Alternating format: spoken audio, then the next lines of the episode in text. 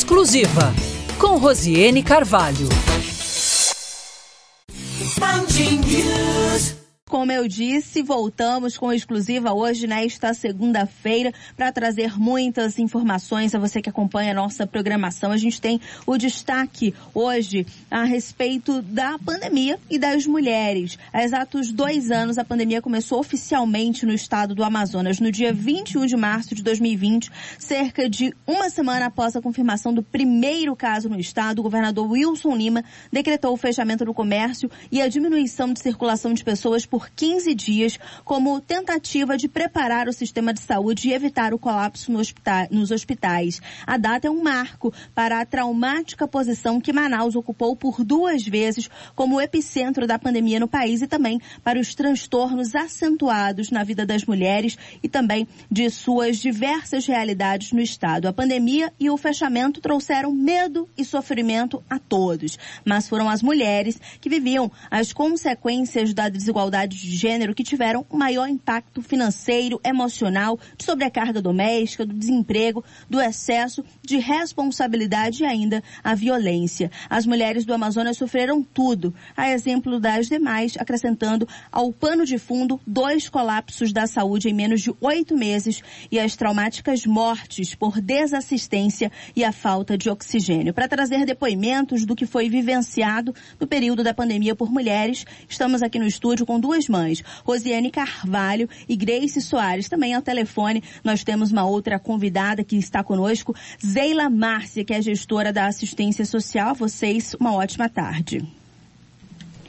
Boa tarde, Thaís. Boa tarde aos ouvintes do Alta Frequência e do Exclusiva, um quadro que a gente colocou de stand-by, mas a gente vai voltar a trazer alguns episódios especiais do Exclusiva até ele conseguir chegar à sua reformulação e nada mais justo do que começar por esse tema que a gente tratou em artigos no meu blog no, no mês de março, no período aí do mês da mulher, para trazer essa reflexão de como essas mulheres passaram a pandemia, mulheres de várias áreas diferentes. A gente trouxe relatos interessantíssimos que a gente quer trazer e compartilhar com os nossos ouvintes. A gente está aqui na, no estúdio com a professora Grace Soares, professora de jornalismo da UFAM. Aliás, Grace é uma das idealizadoras desse projeto, incentivou.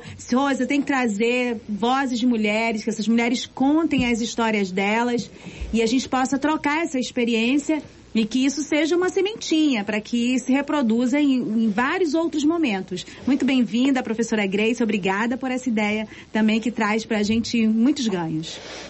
Boa tarde, Rose. Boa tarde, Thaís. Imagina que os méritos são todos dela, né? Mas houve de fato essa conversa. É um prazer estar aqui no estúdio com vocês. Acho que é importante, não podemos deixar passar é, essa oportunidade de conversarmos sobre um tema tão necessário para as mulheres e também para a sociedade de uma maneira geral. Então, creio que vai ser um bate-papo interessante para a gente. Nós temos aqui três, quatro mulheres né, no estúdio e tantas outras que estão ouvindo, mas também para os homens, né, para as famílias de uma maneira geral. É preciso que conversemos e para agirmos, né? Melhor, melhorarmos as nossas vidas, melhorarmos o nosso bem-estar dentro de casa, dentro do trabalho e na sociedade de uma maneira geral. A gente vai trazer também no telefone, Tata, a gente já está com a secretária de assistência social do município de Parintins. E ela contou um pouco da experiência dela como gestora durante a pandemia. Zeila Cardoso, linha de frente, Parintins também teve uma série de problemas, transferências de pacientes, mortes. É, aliás, a primeira pessoa a morrer de Covid no estado do Amazonas foi do município de Parintins. E a Zeila como qualquer pessoa, como qualquer um de nós, também tinha seus familiares. Salvo engano, a Zeila teve uma perda muito significativa e a gente quer ouvir da própria Zeila a sua história. Zeila, bem-vinda, obrigada por participar da Band News aqui nessa entrevista hoje à tarde. Bom dia, a Thaís Gama, a Rosiane Carvalho. Bom, é, boa tarde a todos os ouvintes. Né? É, Para mim é uma satisfação enorme está tendo esse momento de fala, não só como gestora da assistência social, que é uma política essencial, e teve também uma sobrecarga muito grande, a exemplo do Sistema Único de Saúde, o SUS, o SUAS, que é o Sistema Único da Assistência Social, também entrou em colapso. Né? Então, assim, é um privilégio muito grande a gente ter oportunidade dessa fala de mulheres aí que passaram por momentos é, que nunca mais nós vamos esquecer, momentos traumáticos, momentos desafiadores. É, e eu me sinto assim muito, muito confortável em falar, em ter esse momento, porque eu sei que a nossa fala ela representa a fala de muitas mulheres, não só amazonenses, mas também do Brasil. Então, assim, muito obrigada né, por esse espaço, por essa participação nessa tarde. É tão importante ouvir você, porque assim, o enfrentamento à pandemia no Amazonas, e sobretudo no interior do estado, ele tem uma dinâmica pela desestrutura, pela falta da alta complexidade no interior do estado, especialmente no momento da falta do oxigênio, você, a gente viu os gestores do interior, geralmente vistos como pessoas até menos experientes em relação a uma série de questões é, do que os da capital, mas vocês resolveram problemas que nem o ministro, ministro da saúde estava presente em Manaus, sabia da falta de oxigênio, o oxigênio faltou, né? Mas os, os gestores do interior do estado alugaram aeronaves, saíram com aeronaves em conjunto, dividindo despesa, indo para outros municípios, para que as pessoas não padecessem dores ainda piores do que já estavam padecendo. Você faz parte dessa linha de frente. Quando a gente fala gestores, a gente pensa geralmente são homens, até porque a maioria dos prefeitos no interior do estado são homens.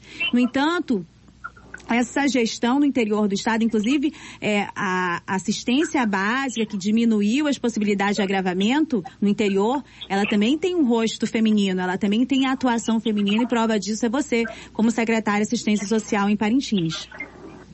É, exatamente. É, no, Parintins é o único município de grande porte do estado do Amazonas. É o segundo depois da capital. Tem, é, nós vivemos numa ilha aqui. Então, assim, é tudo bem mais complexo, né? porque nós temos problemas de metrópoles, mas nós somos visualizados como interior. Né? Então, assim, nesse momento realmente que aconteceu toda essa problemática, é, os gestores tiveram que se desdobrar. Parintins ele socorreu vários interiores aqui do baixo do baixo Amazonas, né? Então assim, é, o prefeito ele implantou, ele tentou de todas as formas né, trazer a, a implantação da usina de oxigênio. Nós começamos a emprestar dos empresários de tudo quanto era lugar balas de oxigênio para levar para o Hospital Jovos Coen. Nós tivemos um, é, ainda sequestrar uma parte do nosso oxigênio. Então, quando a gente fala desse processo pandêmico, ele passa um, um filme, volta um filme todo. E, e eu estou pedindo assim muito, muito de Deus agora nessa tarde para que eu não venha assim ter eh, um sentimento, a minha voz engasgar. E se engasgar é porque tem sentimento, entendeu? Porque passa tudo de novo na nossa mente, aquilo que nós passamos. Desenvolver políticas sociais do Estado do Amazonas é muito complexo sem pandemia. É um, é um Estado gigantesco, mas que as políticas ainda são feitas de, de cima para baixo, entende?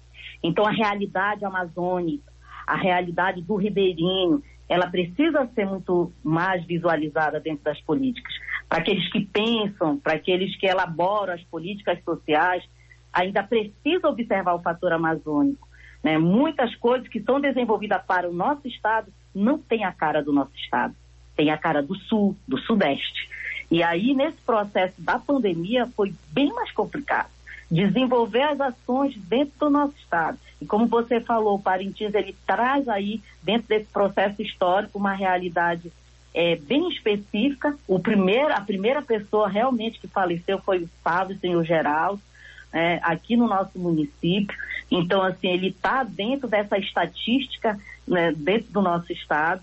É, eu tive uma perda significativa, que até hoje essa ferida ainda está aberta, no processo de pandemia, no furor do trabalho, né, sem ter, ter dia, sem ter noite, sem ter descanso, é, a insegurança dos profissionais também trabalhando, né, dioturnamente, é, é, sem a forma adequada, vamos dizer, de resguardar sua vida, nós precisávamos entrar na casa das pessoas.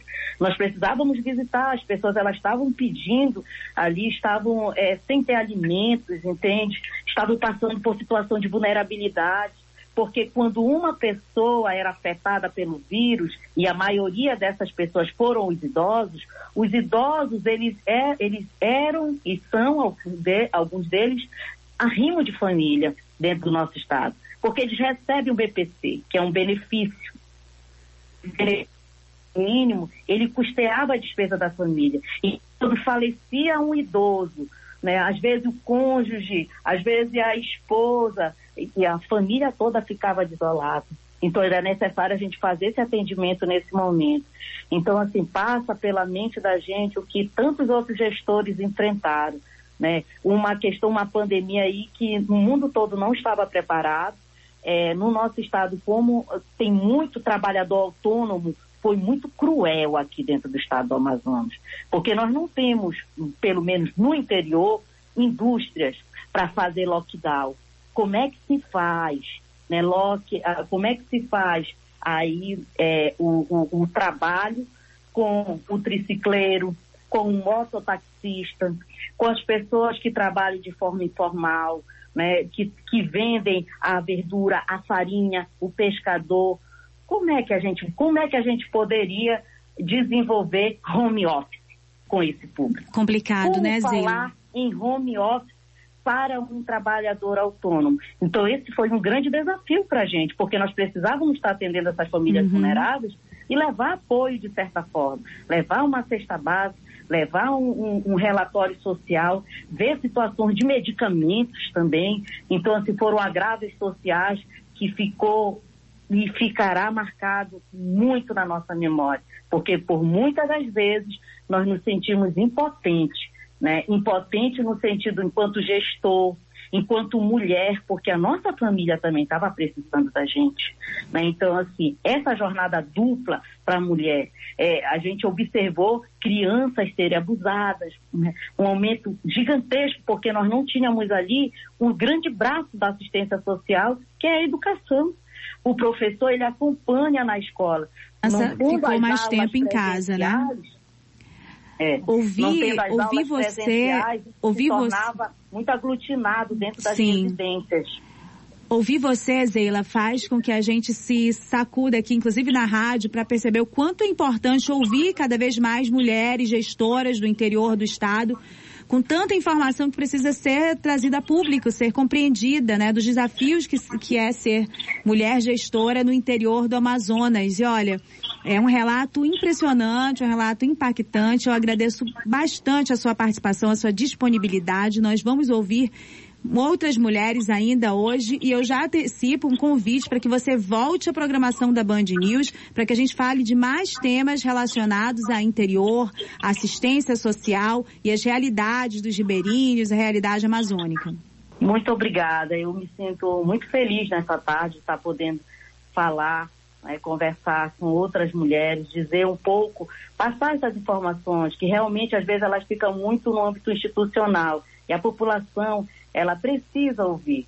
Ela precisa porque a população, ela é o nosso, a nossa grande aliada. Quando a população, ela ouve o, a, a, tudo aquilo que a gente passa no dia a dia, ela acaba entendendo também, se tornando aliado para que a gente possa conquistar, para que a gente possa evidenciar o nosso fator amazônico, fazer uma visita na zona rural, tudo isso é muito dispendioso. Né? Uma coisa que a gente consegue desenvolver numa capital onde tudo é ligado por rodovias, a gente consegue pegar um veículo, um ônibus, o um carro. No Amazonas é tudo mais complexo, tem comunidades que você leva mais de 24 horas para chegar, né, para fazer um atendimento. Fazer um atendimento com uma mulher ribeirinha é muito complexo, é muito difícil, mas isso tudo a gente tem conseguido superar dentro do nosso município. Isso conforta o nosso coração, tá? Muito obrigada pelo espaço. Obrigada a você, Zeila. Um forte abraço, tá? Do nosso município também. Obrigada. Então a gente ouviu, acabei de ouvir agora, a Zeila Cardoso, ela é secretária de assistência social, então ela contou, professora Grace, um relato impressionante, que ela teve que se dividir atendo, atendendo todas essas, essas, essas situações que são situações muito graves de desespero em coletivo, né, dentro da realidade do interior do estado do Amazonas, ao mesmo tempo que ela própria passa o drama da, da doença e da morte do pai dela. Né, paralelo a todas essas questões. E tem o pós, né? Passou, a pandemia não passou ainda, passou aqueles colapsos, aquele terror do colapso. Mas ela vem com uma série de heranças, que ela diz, olha, até, até agora a gente está lidando com as dificuldades desse desemprego e tudo mais. Você também relatou, professora Grace, no seu artigo, a dificuldade de administrar todas essas, essas problemáticas profissionais, da exigência da vida profissional, do, da sobrecarga da pandemia, das exigências como mãe, como mulher, e o, o, momento que você compreendeu que era necessário, não, eu preciso pedir ajuda. Porque muitas mulheres são levadas a entender, eu sempre vejo você colocar nas redes sociais, nós somos mulher maravilha e a gente tem que dar conta de tudo. E não é bem assim, não. É, tem momentos que a gente precisa, assim, saber reconhecer que nós precisamos buscar ajuda e, aliás, são vários esses momentos para evitar que a gente sofra colapsos também, né? Esse véu da mulher, mulher, da Mulher Maravilha precisa ser derrubado, né? O relato da, da Zeila, né? Emocionante e demonstra aí uma mulher que vive ali numa condição de multitarefas, tentando dar conta da gestão né, de, de saúde de um município que é super importante aqui para o nosso estado, que logo vai sediar um grande festival, né, que tem uma visibilidade mundial, né? Então você imagina, inclusive, como é que está a cabeça dessa senhora agora que vai receber, a cidade vai receber muita gente, como você bem comentou, a pandemia não acabou. Mas a verdade é que a gente já convive com uma sobrecarga de trabalho, de demandas tão intensa e há tanto tempo que precisou uma pandemia, né, para fazer que a gente, para fazer com que a gente revesse é, as nossas prioridades, para fazer com que a gente colocasse o pé no freio, porque no fundo eu fui criada tentando dar conta de tudo, a minha mãe idem, a minha avó também, e aí é um fardo, né, uma herança cultural que a gente está aí é, tendo que conviver. E a gente não convive bem com essa herança. Porque se fosse uma herança que nos trouxesse bem-estar, a gente nem tava com esse tema em pauta, né? E as mulheres tentando é, falar agora abertamente sobre as nossas fragilidades, porque antes demonstravam o quê? Né? Que uma mulher frágil não pode ocupar um cargo, uma mulher frágil não pode assumir uma, uma situação de liderança, porque não sabe lidar, né? Com situações é, de, de nervosismo, com situações mais é, apertadas, vamos assim dizer, de estresse, Ao né? contrário, né? De pressão. Olha, Zeila, você, você, a gente lida com situações de extrema pressão, mas a desestrutura desse sistema da, da, da, da divisão de tarefas domésticas, da divisão do trabalho que não é tão bem remunerado porque a gente possa delegar algumas funções, né? Com tranquilidade. E isso faz com que as mulheres é, possam realmente e com frequência serem vistas como alguém que não tem frágeis, é, né? Que não tem competência para assumir determinados cargos, quando na verdade é uma competência realmente é, grande, né? Tá aí a Zeila como exemplo, mas que as condições é que acabam dificultando que essas mulheres, essas grandes e competentes mulheres estejam nesses espaços que necessitam delas, né? Sim, perfeito. A mulher, ela convive com situações estressantes, assim como o homem. A questão é que a gente chega no ambiente estressada. Talvez o homem não esteja tão estressado quanto a mulher moderna está. Justamente porque a gente tem nossas ambições, nós somos pessoas ambiciosas, temos os nossos projetos profissionais. Né? Eu, por exemplo, não quero deixar de lado né, a minha prioridade que hoje é estudar. No entanto, com a pandemia, precisei revisar, né? Em casa, com as crianças, né? Tendo que administrar demandas profissionais, né? Tendo que ali conviver com, a, com as aulas remotas num sistema que a gente sabe que não se consolidou, que não se, conseguiu se organizar de maneira né, correta. Claro que é um esforço muito grande da escola, né, tentando encontrar um meio termo, né? Tudo estava se ajustando. Mas a verdade é que dentro de cada residência, de cada lar, a mulher lidou né, com situações é, que fugiram ao seu controle. Né? Principalmente porque a gente estava dentro de casa. A quarentena, para mim, pessoalmente, ele foi assim, a gota d'água. Porque a gente vive situações estressantes, estamos estressados, mas a gente ainda pode sair, né? sair, o próprio deslocamento já deixa a gente um pouco é, é, melhor, né? Mas aí dentro de casa, com tudo aquilo ali circulando, demandas profissionais, demandas pessoais, né? Relacionamentos, né? Com o marido, com crianças, isso acabou realmente trazendo à tona um problema que não é de agora. Mas que finalmente a gente tem total tranquilidade e transparência para dizer que não aguentamos mais. É, e tem que ter alguma alteração, né? A gente, que a gente que consegue perceber ocupa determinados espaços, a gente precisa abrir mais o, o, as discussões, os debates a esse respeito, porque algo precisa mudar. Né? E a gente precisa trazer condições reais para essa mulher poder trabalhar melhor, poder trabalhar com sanidade mental. Às vezes o melhor é o salário, com certeza a gente já sabe que vivemos numa situação né, de recebermos menos do que é, homens né, ocupando o mesmo cargo, isso já, já, isso se arrasta né, durante anos. No entanto, você precisa também ter sanidade mental. Né? Então, creches funcionando, projetos escolares também que possam ser mais é, factíveis, né? Você pede algumas coisas que a gente tem que fazer em casa com os nossos filhos que são assim absurdas, né? Me parece que a, a teoria, aquilo que está sendo dito num livro, num, num documento, num manual, ele não conseguiu fazer a convergência para quem está lidando em casa prática, né? completamente de maneira digital, né? Então esse olhar também de você pensar as novas estratégias de educação, as novas estratégias de comunicação, de acolhimento, precisa também acontecer, né? Muito bom. Muito obrigada. Essa é a professora Grace, professora de jornalismo da Universidade Federal do Amazonas, também é professora de pós-graduação de comunicação social.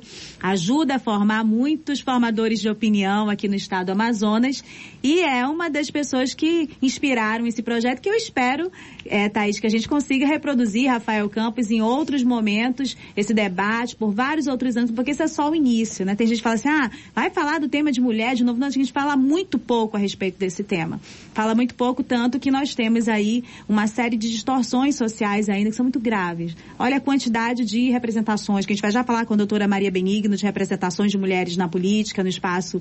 Vamos aqui com a nossa outra entrevistada, já está conosco, você falou há pouquinho da representatividade feminina, pelo menos nas casas legislativas do Amazonas, e a, a gente pode falar até do país, Rosiane, a Maria Benigno, que está aqui, sempre esteve conosco também junto ao exclusivo somando, contribuindo Sempre. com informações. Está aqui. Boa tarde também, doutora. Boa tarde, boa tarde a todos os ouvintes. Agradeço mais uma vez o convite. É sempre um grande prazer estar aqui com vocês. Ainda mais com essa pauta tão importante, né? Estava aqui ouvindo a professora Grace e realmente a pandemia veio para para nos mostrar né, e mostrar para todo mundo a força da mulher e a importância de desmistificar essa ideia de que somos guerreiras, mulheres maravilha, que damos conta de tudo. Ah, eu vi um meme outro dia na internet, assim, essa coisa de mulher guerreira, eu olho, parece que eu tô vendo uma mulher tão cansada, tão sobrecarregada, quando alguém fala assim, que mulher guerreira. Pois é, então assim, todas, aliás, a maioria das nossas participantes desse projeto, as, as Amazon, Amazonas, as mulheres e a pandemia, são mulheres que estão em espaço por muita força, com muita decisão, que são geralmente ocupados por homens, né? De lideranças, de formação, de opinião e tudo mais, mas são é espaços dominados por homens. E são, os colegas, os pares de vocês, como é o caso da doutora Maria Benigno, são homens, mas que também na pandemia tiveram realidades completamente diferentes, né, doutora Maria?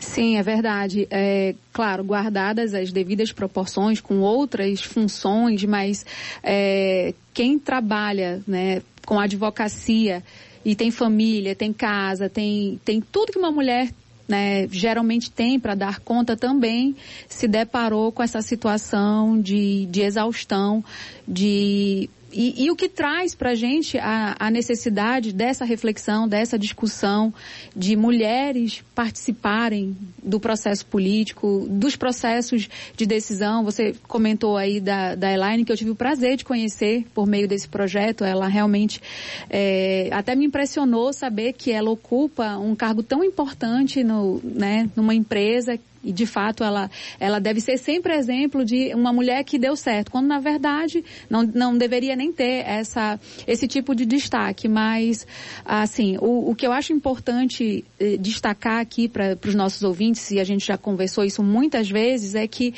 parece que não, mas nessas, nessas situações, né, como a pandemia, é que a gente percebe o quão importante a participação de uma mulher, né? A gente, a gente precisa falar do, da distribuição de funções na casa, é, do tempo de licença maternidade, paternidade, que lá no início acaba mostrando que é a mulher que é a responsável pelos filhos, quase somente ela, porque ela tem três meses, seis meses, a depender da legislação de cada local, e o homem tem uma semana. Então ele passa aquela uma semana, né? E depois ele se afasta para cuidar de outros afazeres e a mulher, desde, desde esse momento, né, do nascimento, fica com aquela, com aquela responsabilidade de ser a pessoa que deve sempre cuidar e dar conta dos filhos, da casa, enfim, de tudo.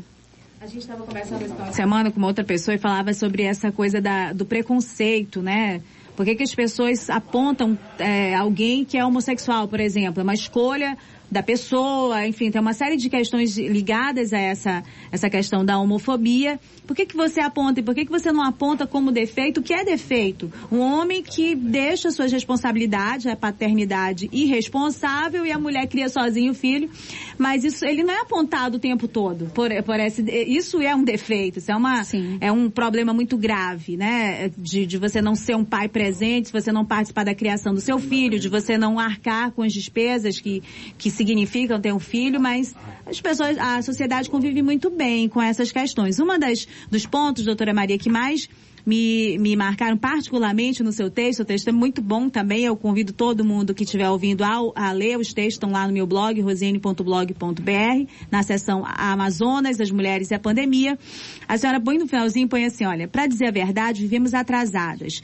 Mesmo empenhadas, dedicando toda a nossa energia para dar conta da casa, dos filhos, do trabalho, da imagem, da saúde mental, vivemos correndo atrás do prejuízo. Vivemos uma maratona com obstáculos e quando damos sinais de esgotamento, o mundo é inclemente. O mercado de trabalho é cruel. Somos dispensadas ou alijadas por falta de foco. Quando, na verdade, o que vivemos é excesso de pressão, de autocobrança, de responsabilidade, de medo e falta de tempo. Isso me, me tocou, assim, particularmente porque porque eu vivo atrasada, é quase uma marca no, no meu trabalho, é, na, minha, na minha área pessoal, e todo mundo reclama, ah, mas Rosa, é o meu defeito. Ninguém, assim, as pessoas me elogiam bastante, não, você é uma excelente jornalista, você é uma ótima mãe, você é uma ótima pessoa, e você cuida muito bem da sua saúde, eu sou perfeita em tudo. Mas ele não consegue entender que o dia todo tem 24 horas, e para dar conta de tudo, né, nas condições de trabalho que nós vivemos, o, só se esticasse o dia. Ou eu chego atrasada, né? No horário que eles que marcam. Eu sempre chego, eu nunca falho, mas eu sempre tardo.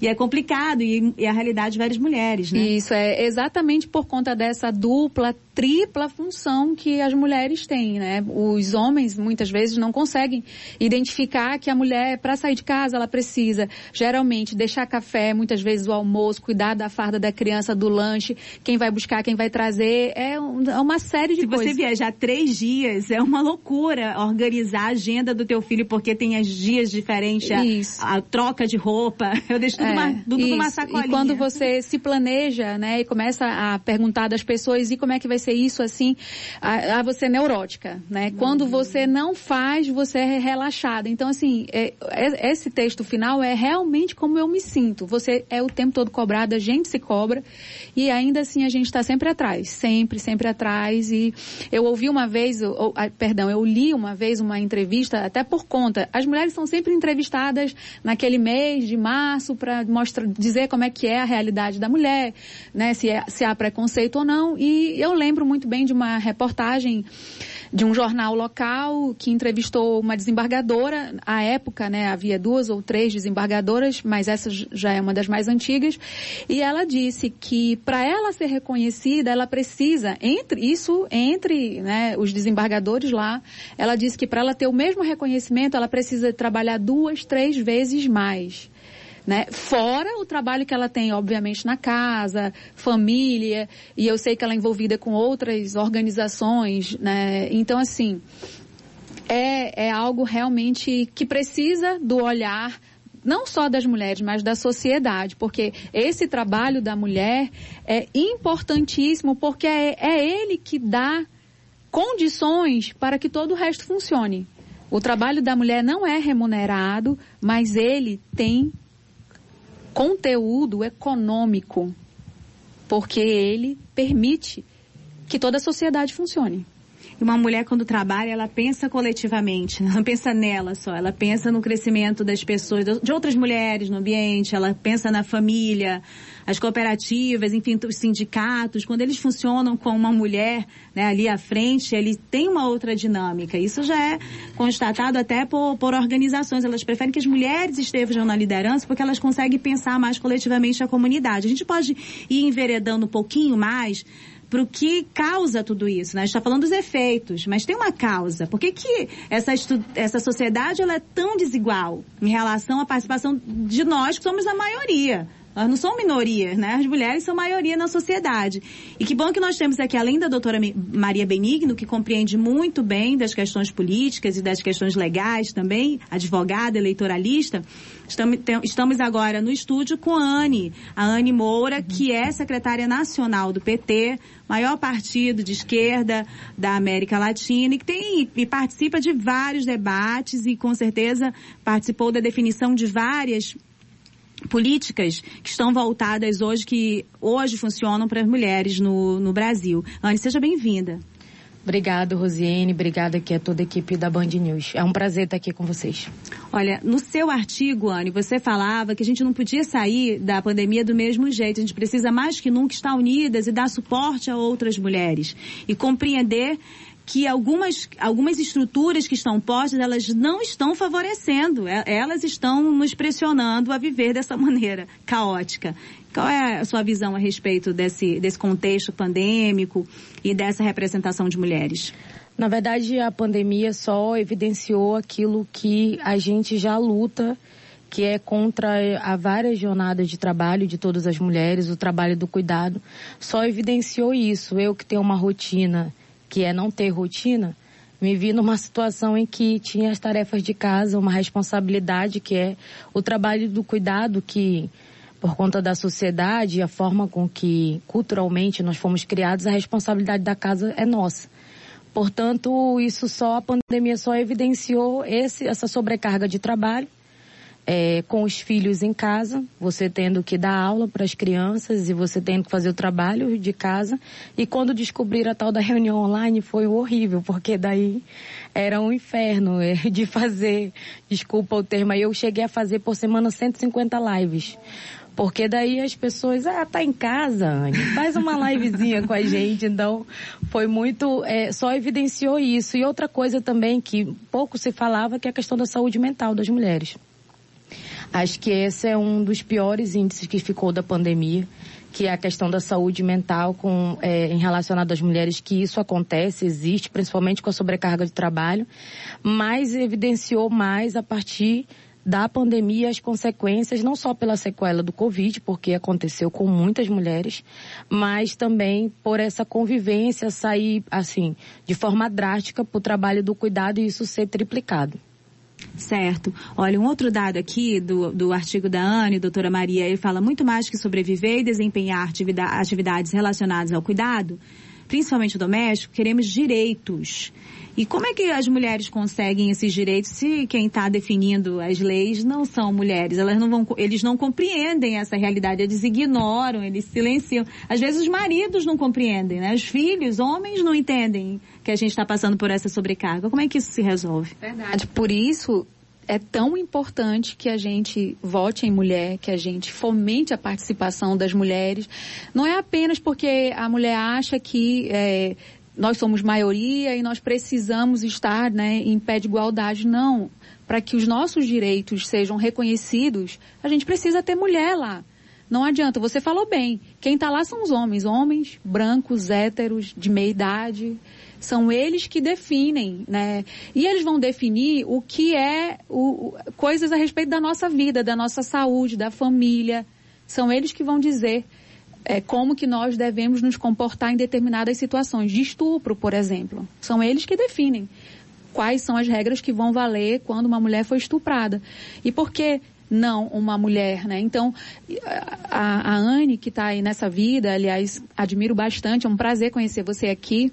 A Rosiane sempre, né, trazendo essas coisas tão, tão bacanas, é, já, já se identificou que com a, a, a criação de comissões da mulher, nas casas legislativas, isso eu, eu li, o que eu li foi a respeito do Congresso Nacional, foram aprovadas inúmeras, claro, não chega nem perto do que a gente precisa, mas inúmeras leis, normas, regras é, em benefício não só da mulher, mas da família. Então, realmente, quanto mais mulher nós, nós tivermos nessas casas, né, principalmente no, no legislativo, mais direitos nós teremos garantidos. Então, o pr primeiro passo é entender que o lugar da mulher é também na política, é, acabar com essa história de que é, não é lugar, e isso a Anne disse bem, é uma cultura não só, não só a respeito do que a mulher é a responsável pela casa, mas que a política não é lugar de mulher. A mulher tem que estar lá na casa cuidando para que o marido tenha sucesso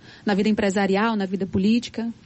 Agora, assim, esses dados que a doutora Maria traz, me lembra, me passou aqui na memória uma série de coisas que eu já ouvi de bastidores na política, de parlamentares que não aprovaram, por exemplo, uma proposta levada pela Alessandra Campelo, deputada Alessandra Campelo, de que as mulheres, mães, né, chefes de família tivessem priori e vítimas de violência doméstica, doméstica tivessem prioridade na, na distribuição de casas populares não, e eles achavam que aquilo era um privilégio, que não podia privilegiar ninguém.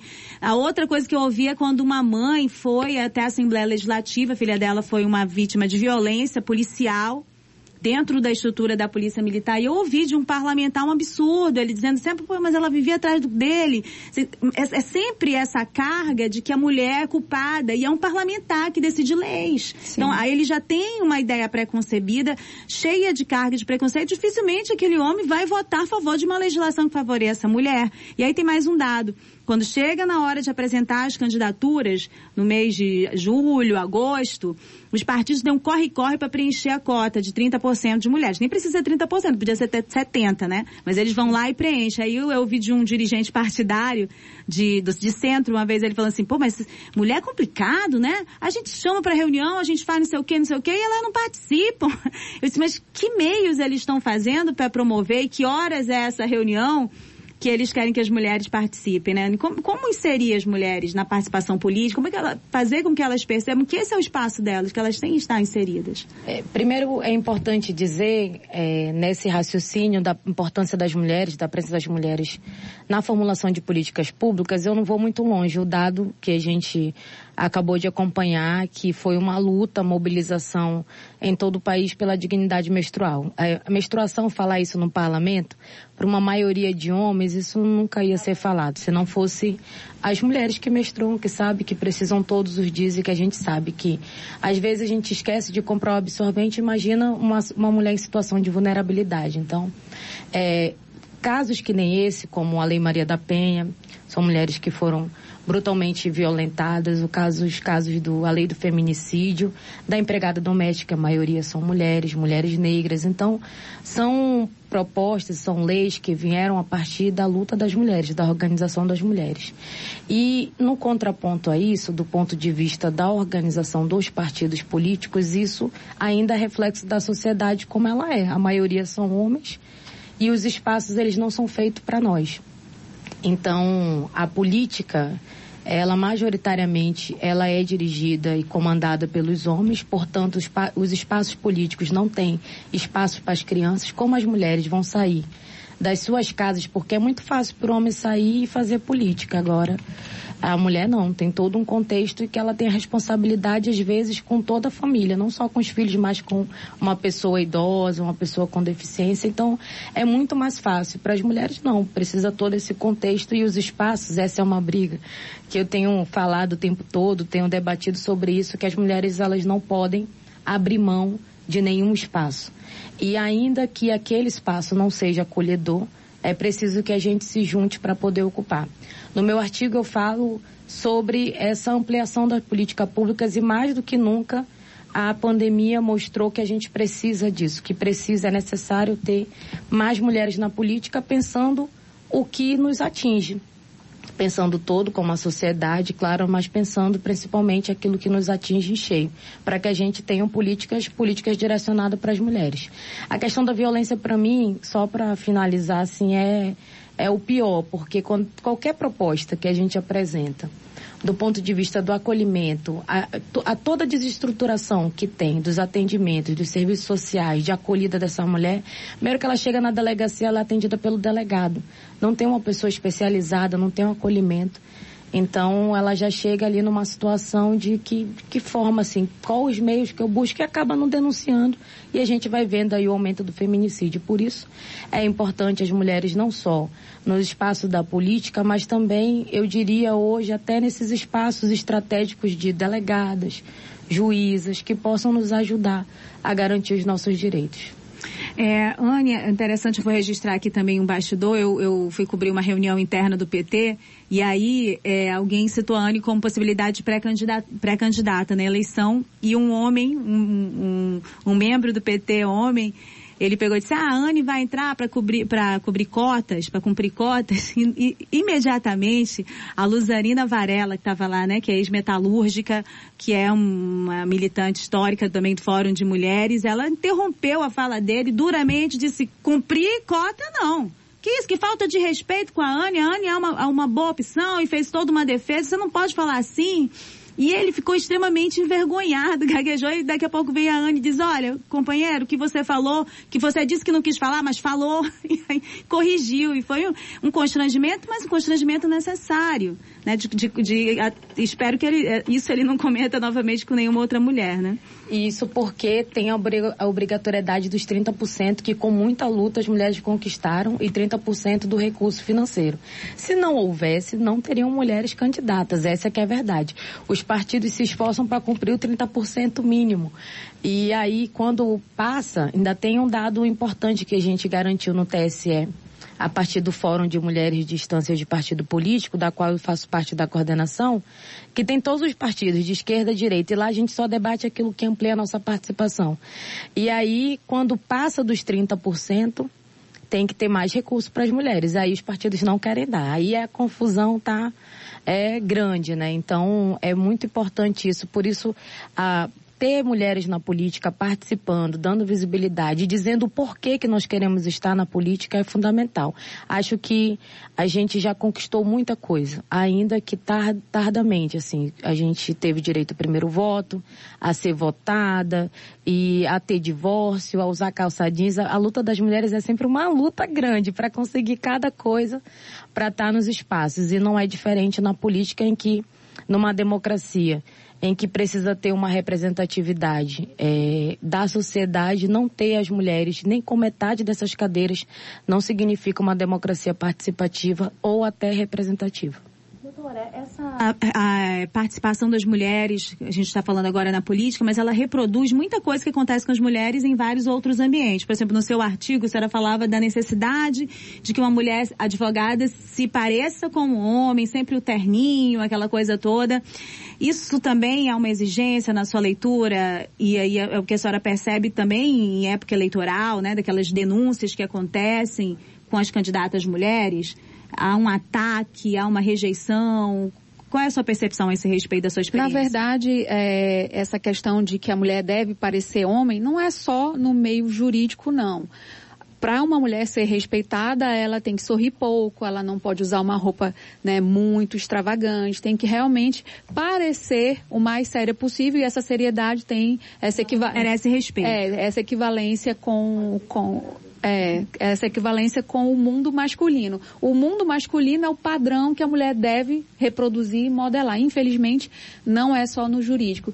E também, ah, e, é, e é até por isso que a gente vê, e hoje existem várias, várias formas né, e lutas contra a violência política, porque a mulher que pretende, né, que tem a coragem, a ousadia né, de, de ir para esse meio, ela sofre todo tipo de, de violência. A Anne está aí, e você comentou um exemplo dentro de um partido político que é reconhecidamente democrático, que realmente é, decide por meio de voto, né? Que tem é, participação de mulheres. E tem participação de mulheres.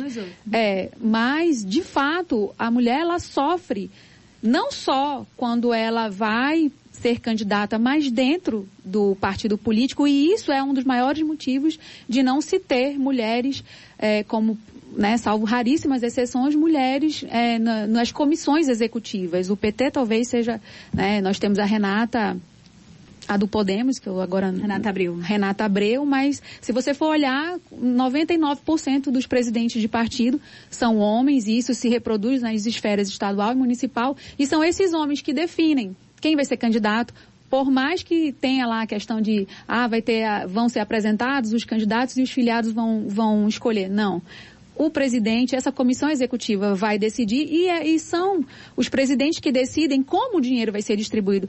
A Anne falou da, da conquista, né, do repasse de verbas do fundo partidário, do fundo especial, mas na verdade, é, e isso é uma questão que eu acho que as mulheres, né, por meio dessa luta que a Anne participa, elas devem brigar mais ter uma, uma regra que o partido, a sua nacional, diga como vai e como deve ser distribuído, porque a nacional recebe, encaminha para as estaduais, quando muito, né? As estaduais repassam para uh, os municipais e as mulheres, elas não compreendem. Elas vão ser candidatas e no final elas dizem, mas eu não recebi um único real, eu não consigo entender, o meu partido teve não sei quantos milhões.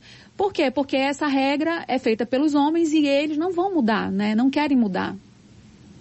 Anne, a gente está caminhando aqui para o final. Vocês trouxeram uma variedade de temas importantíssimos para debater. Eu queria só que você encerrasse a sua fala e de outras conversas. Você falava da responsabilidade que as mulheres têm quando elas estão em determinados ambientes, de compreender que elas não estão ali de, de qualquer forma, compreender o contexto e é, puxar outras mulheres, né? Fortalecer outras mulheres. Queria que você encerrasse sua fala um pouco com essa, com essa questão que você sempre fala, aliás, né? Nas nossas conversas, nas suas palestras, nas suas participações como secretária nacional de mulheres. Acho que todas as mulheres, assim, sem dúvida, seja no direito, exercendo sua profissão, no jornalismo, a gente enfrenta o machismo, enfrenta essa resistência de tentar se adaptar ao meio, como bem a doutora colocou, e a representação que a gente tem quando a gente ocupa esse espaço, às vezes a gente não se dá conta, mas a gente abre caminho para muitas outras.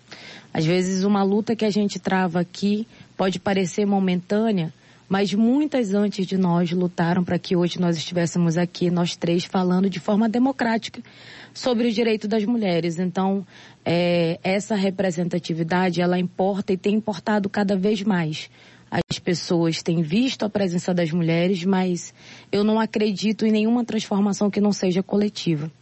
Você pode ter o exemplo, pode você trabalhar, fazer o que você puder como uma militante ou em qualquer área que você tiver, mas a gente precisa sempre trabalhar o senso crítico coletivo, despertar da outra. Essa é uma teoria, inclusive, feminista, porque você vai militando nesse espaço, ocupando aquele espaço e a tua presença desperta outra mulher.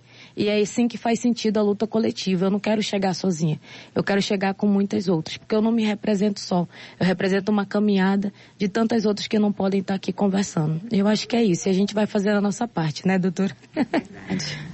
Olha, muito obrigada. Obrigada, minha companheira Thaís Gama, sempre aqui no Exclusiva com a gente. A gente teve ainda, Thaís, a participação de. A gente tinha previsão de participação da Cláudia Baré, que é uma liderança indígena lá do Parque das Tribos. A Elaine Garcia, que quase entrou com a gente, mas teve uma falha.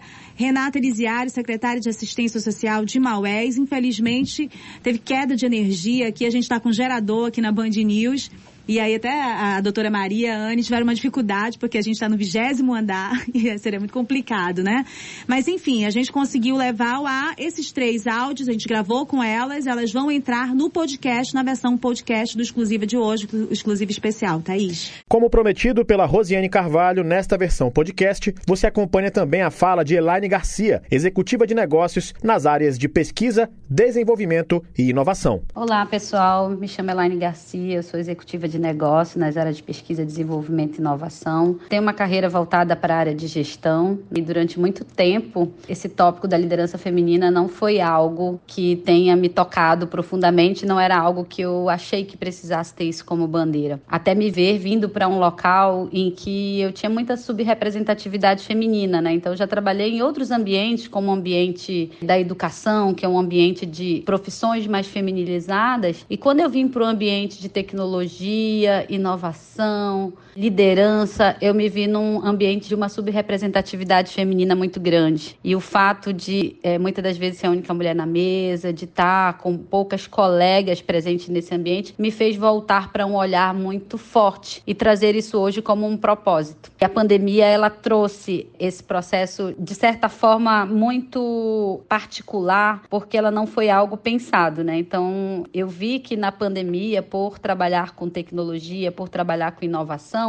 eu reconheço os privilégios de conseguir ter lidado com uma é, é, ter vivido a quarentena, conseguir me isolar, conseguir de fato ter um ambiente de home office confortável, seguro para os meus. Mas eu reconheço que quem esteve em linha de frente não conseguia viver isso com tranquilidade. E as mulheres, né, tem uma frase que eu gosto muito que ela fala, é, já, já, fala, já, já ouvia falar antes da pandemia, mas ela me toca profundamente, é que as mulheres precisam trabalhar como se não tivessem filhos e ser mãe como se não trabalhassem fora. Então a gente vive isso porque, de certa forma, parece que a gente esconde essa dupla jornada ou romantiza o fato da gente estar tá todo o tempo dando conta de tudo. E a pandemia mostrou tudo isso. A gente trouxe o, o office para dentro do nosso home, né? E de certa forma foi tendo que dar conta de muita coisa e ter uma sobrecarga, ter filho aparecendo no meio da live, conseguir lidar com barulho, achar um ambiente, uma rotina dentro da casa, porque foi home office, foi home school. Eu reconheço que os meus privilégios de trabalhar com tecnologia me deram esse conforto, mas nem todo mundo teve. Então foi aí que eu entendi que eu tenho um papel importante enquanto líder é, enquanto quem pensa nas decisões das organizações, de trazer esse olhar feminino. É, a gente tem uma dificuldade porque as mulheres, a gente, a gente tem um conceito muito forte dos comportamentos masculinos como liderança, e a gente esquece de olhar para a nossa autenticidade. E a pandemia, ela foi o lugar, né? Ela foi o momento ideal para que esses comportamentos que são típicos femininos, que são comportamentos mais acolhedores, mais, mais cuidadosos. É, é, foi, foi importante eu trazer esse olhar para a mesa e trazer isso como um propósito. Não, a diversidade, ela precisa ser exercida. A diferença de eu ser mulher e eu ser mãe, e eu ser esposa e eu acumular vários papéis, ela precisa vir para a mesa da tomada de decisão. Porque se eu, enquanto mulher, não olho para essa tomada de decisão, quem mais o fará? Então, é, é tem um, um aspecto que é muito do comportamento feminino da gente conseguir superar alguns vieses inconsequentes, inconscientes que são nossos, que são dos outros homens. A gente precisa lidar com a nossa autenticidade, porque é ela que vai trazer a nossa diferença, certamente tá? Então, é, é, hoje eu trago isso como um propósito, eu trago isso como um ponto de ser é, rede de apoio para outras mulheres, onde outras mulheres possam encontrar acolhimento, onde elas possam encontrar é, é, que elas, a gente precisa de mais exemplos e de mais é, exemplos de lideranças femininas que deram certo sim, que são capazes de resistir a ambientes masculinos sim, que conseguem ter os seus resultados reconhecidos sim, mas a gente precisa falar muito mais sobre isso, porque enquanto não falarmos, as mulheres ficam sem fontes inspiradoras para isso e aí a gente acaba se recolhendo na insegurança que é muito típica ao nosso é, é, a, a nossa síndrome de impostora que quer fazer tudo de forma 100% e não se sente, às vezes, 100% preparada mas a, a pandemia ela me trouxe esse olhar muito mais forte para essa rede de apoio que todas as mulheres precisam ser uma para as outras. Você acompanha também Renata Elisiário, ela que é secretária de Assistência Social em Maués, no interior do Amazonas. Olá, aqui quem fala é Renata Elisiária. É um prazer estar falando na Rádio Band News. Mais uma vez eu cumprimento aí a jornalista Rosiane Carvalho pela oportunidade de estar falando do envolvimento das mulheres, do feminino durante a pandemia da Covid-19. É, a pandemia ela foi um evento que nos trouxe muitas coisas desagradáveis. É, inclusive dentro é, aqui do município de Maués, onde eu estou trabalhando como secretária municipal de assistência social, é, a mulher, a presença feminina em todos os âmbitos da saúde, da assistência social, da educação, foi prova realmente de um reinvento. Né? As mulheres precisavam é, e precisaram se reinventar para que tomasse de conta não só dos seus trabalhos, como das suas famílias. E aí trouxe muitos cenários, inclusive cenários positivos e cenários negativos. Os cenários positivos, nós podemos destacar é, o poder e a atuação que as mulheres têm no sentido de serem criativas. Aquelas professoras que antigamente utilizavam o quadro branco para dar suas aulas tiveram que se reinventar é, utilizando a tecnologia dos celulares para fazerem videoaulas. É, a, a, presença das mulheres também na saúde, que é um grupo muito grande né, na equipe de saúde, também tiveram que adotar situações que pudessem é, fazer com que aqueles pacientes tivessem ânimos para continuar e tivessem força para continuar respirando. É, as mulheres dentro das suas famílias, e muitas passaram, tiveram que dar um suporte maior para os seus maridos e outras que sustentaram eh, as suas famílias sozinhas tiveram que se reinventar, indo para o empreendedorismo e muitas das vezes é, tendo que amparar os seus filhos e também se auto-amparar, porque também perderam pessoas queridas, pessoas amadas. E a gente assim não pode deixar de destacar os pontos negativos. As mulheres também sofreram muito na pandemia, na, no quesito social e no quesito psicológico porque muitas das vezes é a mulher que ficou dando esse suporte dentro das suas famílias, são as mulheres que ficaram tendo que colocar comida da mesa dos seus filhos e também foram as mulheres que tiveram que muitas vezes aguentar abusos e aguentar a violência doméstica. E aí, é, com a pandemia da Covid-19, nem sempre tinha um serviço à disposição para amparar aquela mulher. Então, a mulher na pandemia realmente tem que realmente tem o seu valor e ela deu a sua contribuição, principalmente a contribuição do feminino, da humanização, do olhar preparado para amparo, do olhar preparado para o acolhimento. E eu acho que essa, sim, é o maior símbolo da força feminina e que teve, de fato, é, uma atenção especial, não só no âmbito de trabalho, como também no âmbito das suas famílias e comunidade. E, por fim, a fala de Cláudia Baré, professora indígena. Bom, então eu, como a maioria das mulheres, principalmente nós, lideranças indígenas, nós tivemos que nos reinventar nessa pandemia, né? Então, principalmente, como eu falei, é, a partir do momento em que somos lideranças, a gente está ali à frente dessa comunidade Parque das Tribos, onde nós tínhamos uma liderança geral, só que ele veio a falecer com a Covid.